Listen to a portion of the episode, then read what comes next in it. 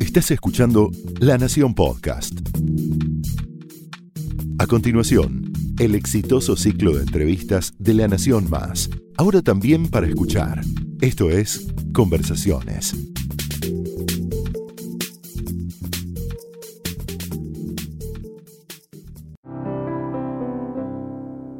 Hola a todos, esto es Conversaciones en la Nación, yo soy Sebastián Fest y hoy estamos con un invitado difícil de definir, difícil de clasificar.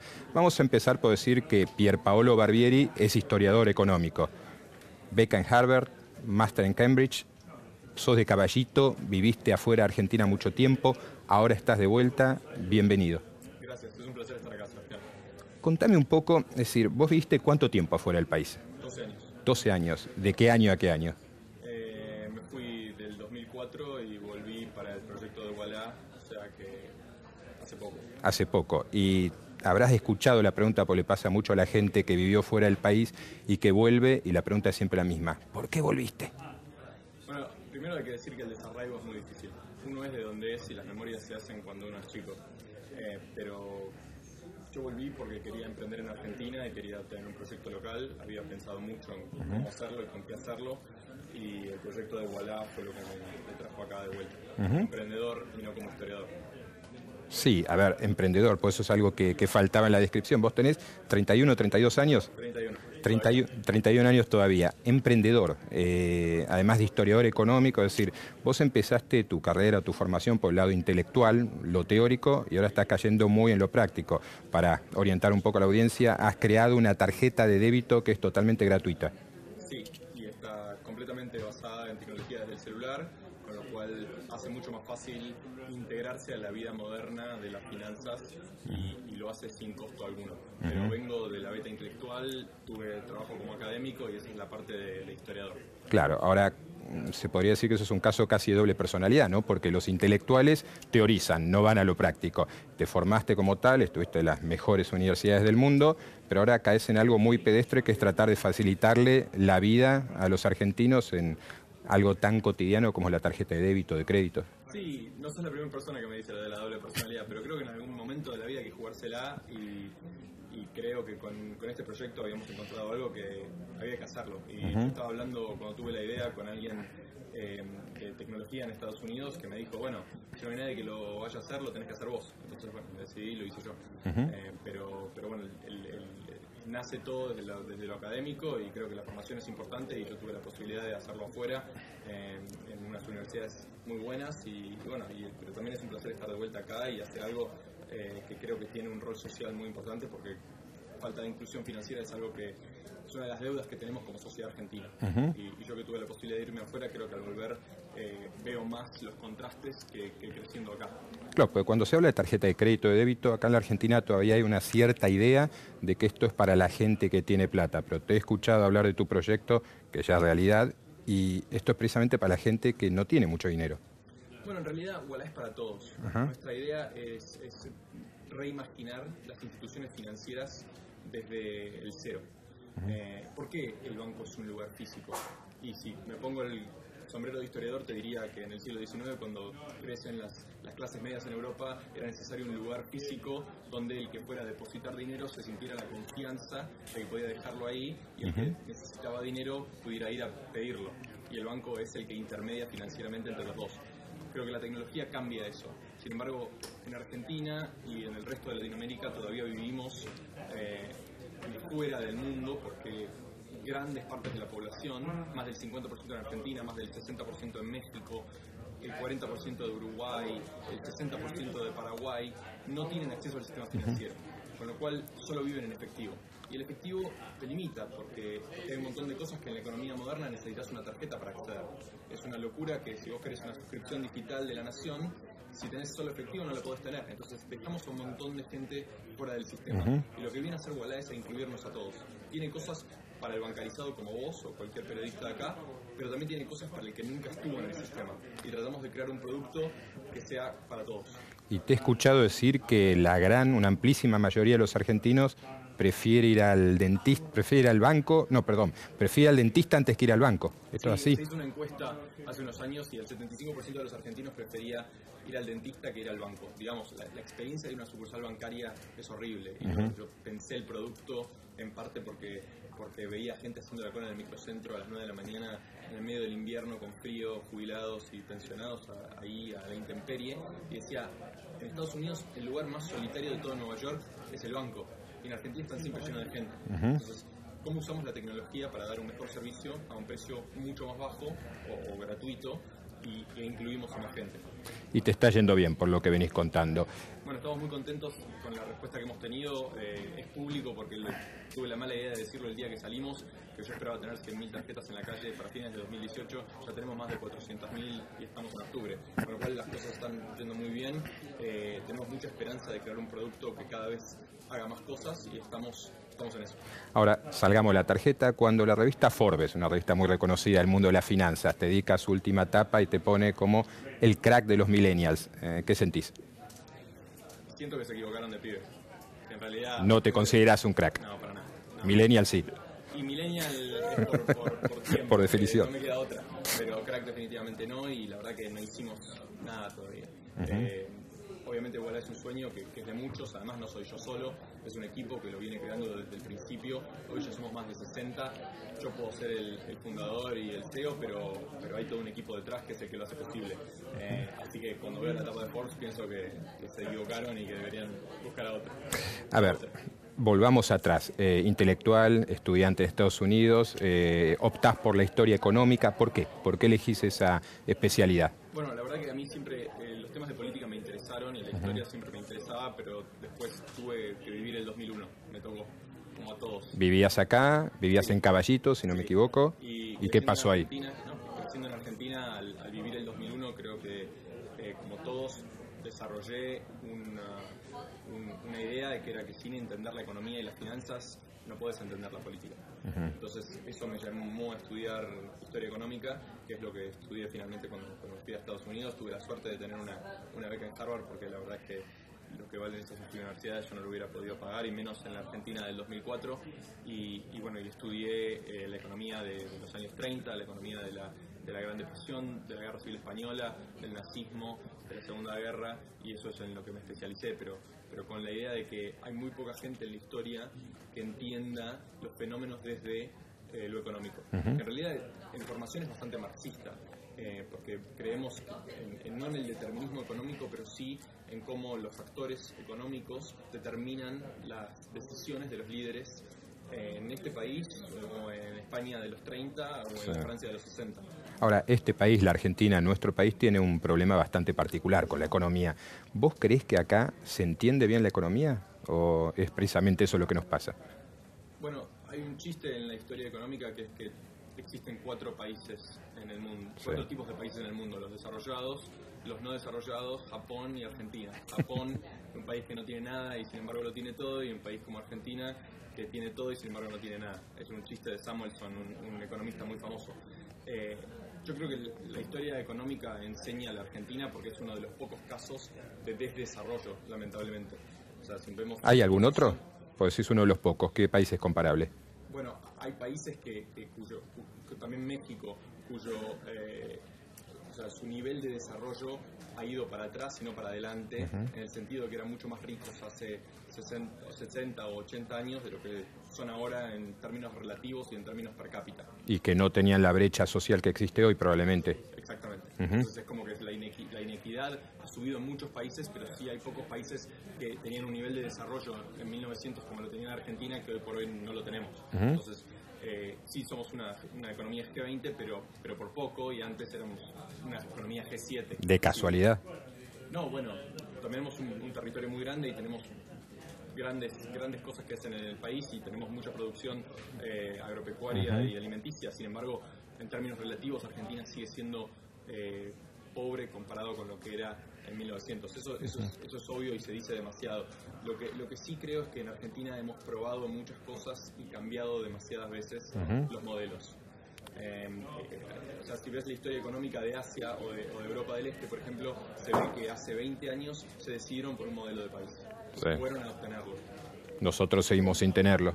No, no digo que no lo tenemos, pero, pero que nos cuesta mantener un, una línea, una constancia. Y una, línea. Y una línea. Eh, entonces esos cambios bruscos como, como o sea, el neoliberalismo de los años 90, después el antineoliberalismo de los 2000, eh, o sea, esos cambios tan repentinos y tan bruscos no se dan en otros lados. Y se dieron en otros lados, pero, pero tiene, tiene, el, tiene el problema de no, de no dejar al país o sea, sentar un camino.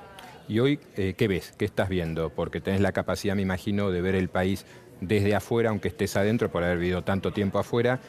¿Ves que hay una línea o ves que seguimos dudando?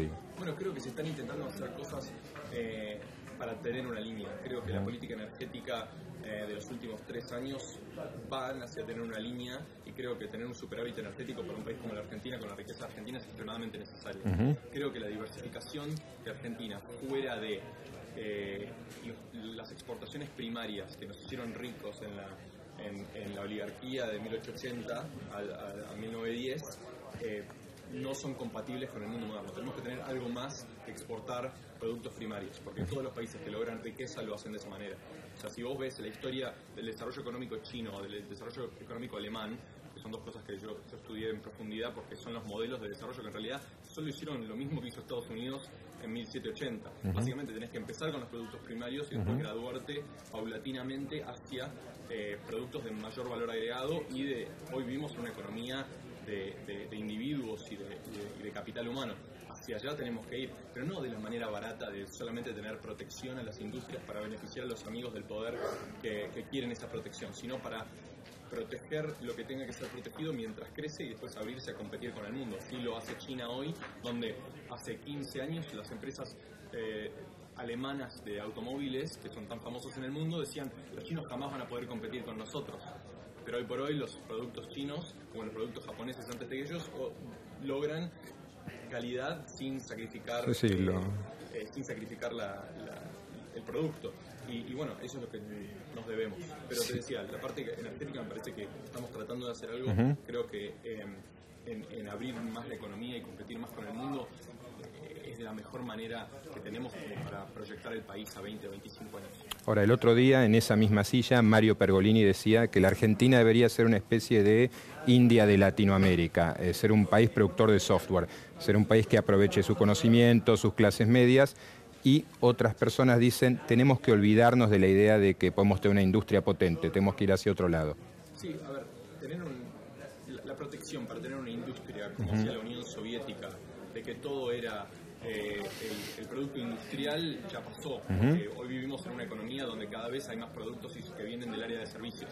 Así que estoy mucho más de acuerdo con Pergolini. Creo que eh, yo siempre lo digo cuando me preguntan de Walla cuál es una de las razones por las que Walla tiene éxito, es por la calidad que existe en Argentina del capital humano. O sea, los programadores que nosotros podemos encontrar en Argentina son increíbles comparados con el mundo. Además tenemos una, una posición de uso horario, eh, una posición con los idiomas.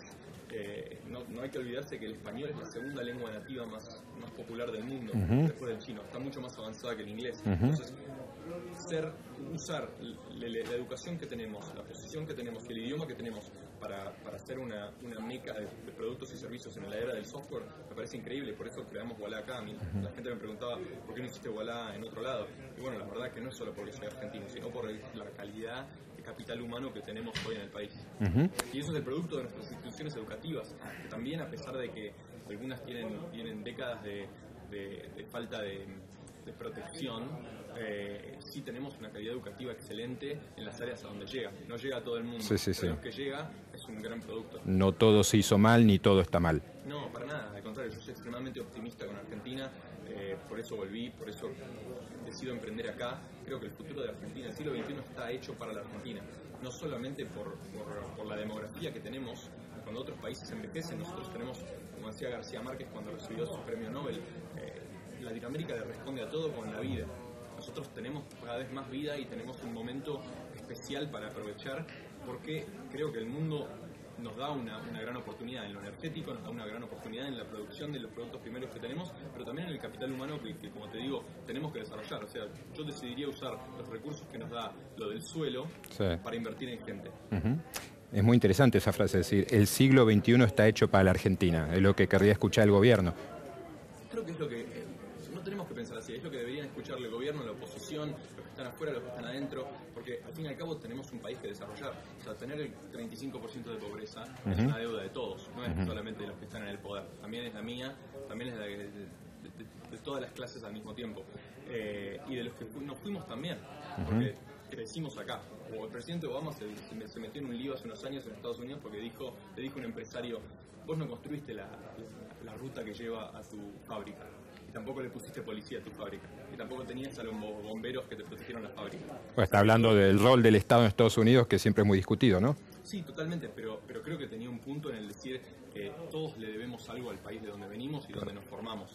Yo siento eso y creo que todos como sociedad tenemos la gran oportunidad ante el siglo XXI de plantear el país con, perspectivas de desarrollo que incluyan cada vez, a cada vez más gente. Yo creo que Wallah va a ser un excelente negocio, es una empresa privada, pero sí es un producto inclusivo, con un rol social.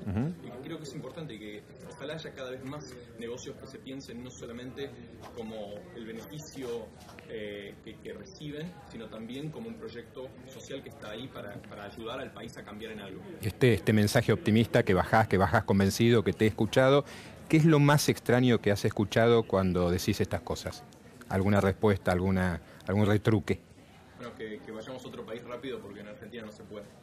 siempre me río y les recuerdo que cuando yo dije que iba a ser una tarjeta gratuita sin cargo de apertura, mantenimiento, renovación, todo el mundo en el sistema me dijo es imposible, pero está en otro lado. ¿Y los bancos qué te dicen a todo esto? ¿No te, no, no te querrán mucho? No, no sé, los bancos creo que, entienden que, que hubo algo que hizo que en Argentina, cuando la tasa de bancarización en Italia es del 95%, en Alemania del 100%, en Argentina es del menos del 50%. en algo se falló, no se puede negar, es como, es como tratar de negar que la Argentina no ha crecido lo que tenía que crecer. Entonces, creo que aprecian que haya, que haya jugadores en que entran al mercado a competir, creo que la competencia nos hace mejor a todos. Es lo mismo que cuando a mí me preguntan que va a venir algún banco digital u, otra, otro competidor. A mí me encanta, yo les deseo a todos lo mejor y creo que cuanto más gente haya en el ecosistema argentino, eh, mejor para todos, porque así gana el usuario, que tiene más opciones al elegir. Creo que tenemos que salir de esa mentalidad de, principios del siglo, cuando había que, de nuevo, proteger que haya pocos jugadores, y así esos jugadores ganan, ¿no? Cuando, hay más competencia, hay mejores productos, hay más innovación. Y, ahí tenemos que aprender de, lo que hicieron otros países en ese sentido. Cuanta más innovación haya, viene de tener competencia. ¿Cómo, ¿Cómo viviste el kirchnerismo? ¿Estuviste la mayor parte del tiempo afuera? Me dolió del kirchnerismo era la falta de perspectivas fuera de la burbuja.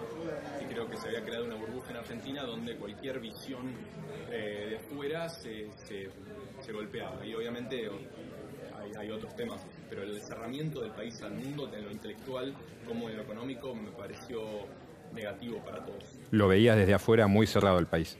Sí, demasiado. Sí, demasiado. ¿Y qué, qué, te decían afuera? Es decir, por la gente que investiga estos temas o que apunta a Latinoamérica suele preguntar con mucha curiosidad por la Argentina, ¿no? Es difícil de explicar. Por el, arco del populismo, Ajá. cuando empieza y cuando termina.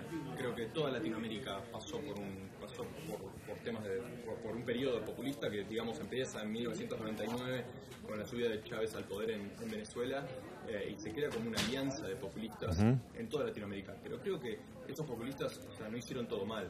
Eh, creo que es innegable el, éxito de Lula, hoy parece mala palabra decirlo, pero no nos olvidemos de que hay más de 60 millones de personas que salieron de la pobreza gracias a los primeros dos gobiernos del PT con Lula.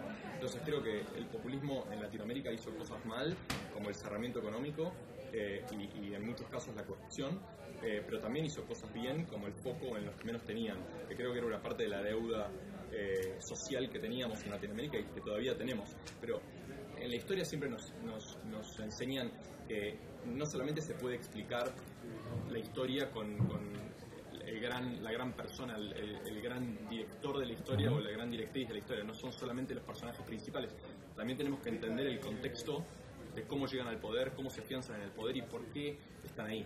Eh, y creo que el populismo en Latinoamérica es un, es un, es un tema de estudio eh, que además ahora lo tenemos, lo tenemos obligado en todo el mundo por lo que está pasando en Europa y por lo que está pasando en Estados Unidos.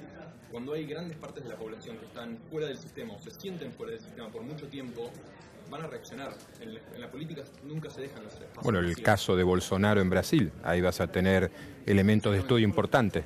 Totalmente, o sea, el, espejo con el proceso de Mani Puliti en, Italia de, de 1991 a 1992 es claro, cuando se prueba que toda la, la, élite política está desprestigiada y todos eran corruptos, tanto los que van a la cárcel como los que siguen en el poder, hay, hay, como tapes para todos, la sociedad busca respuestas en otro lado.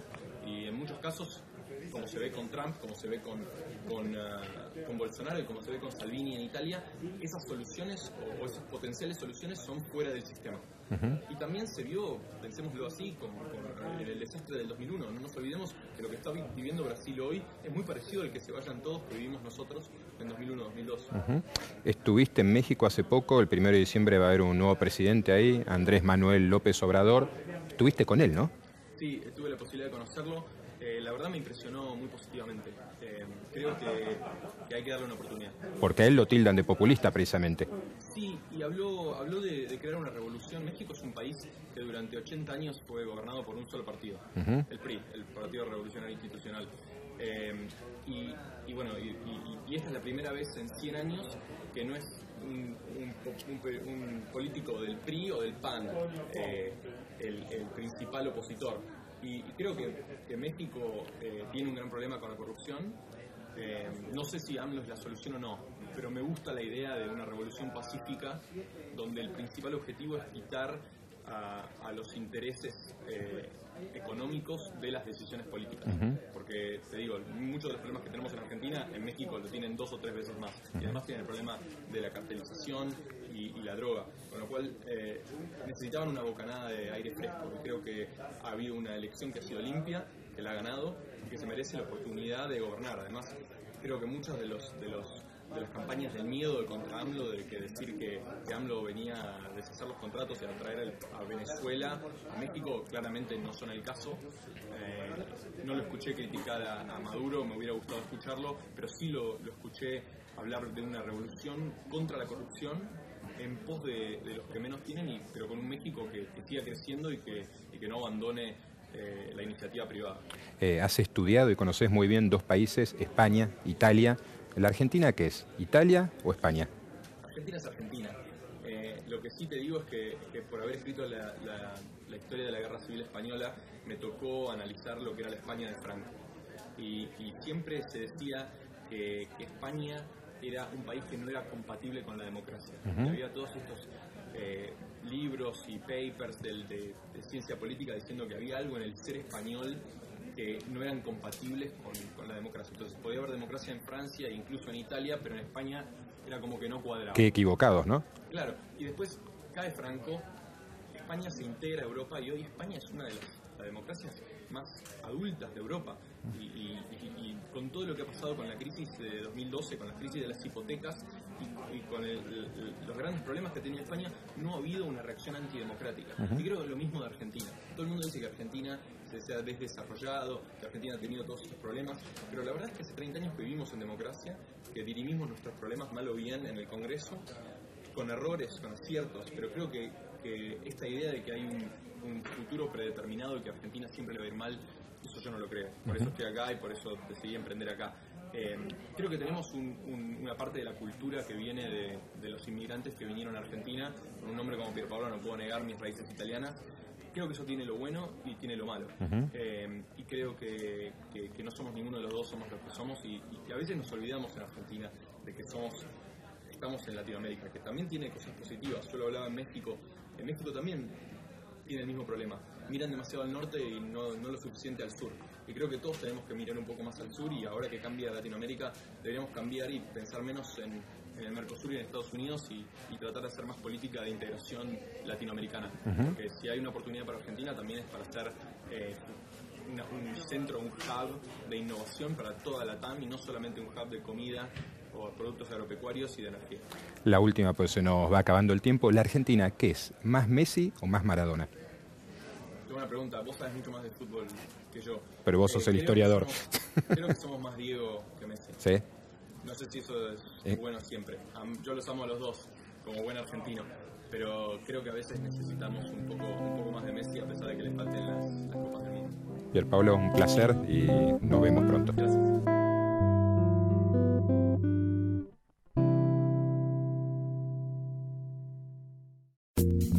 Esto fue Conversaciones, un podcast exclusivo de La Nación. Escucha todos los programas de La Nación Podcast en www.lanacion.com.ar. Suscríbete para no perderte ningún episodio. Estamos en Spotify, Apple Podcast, Google Podcast y en tu reproductor de podcast favorito. Seguí escuchando La Nación Podcast.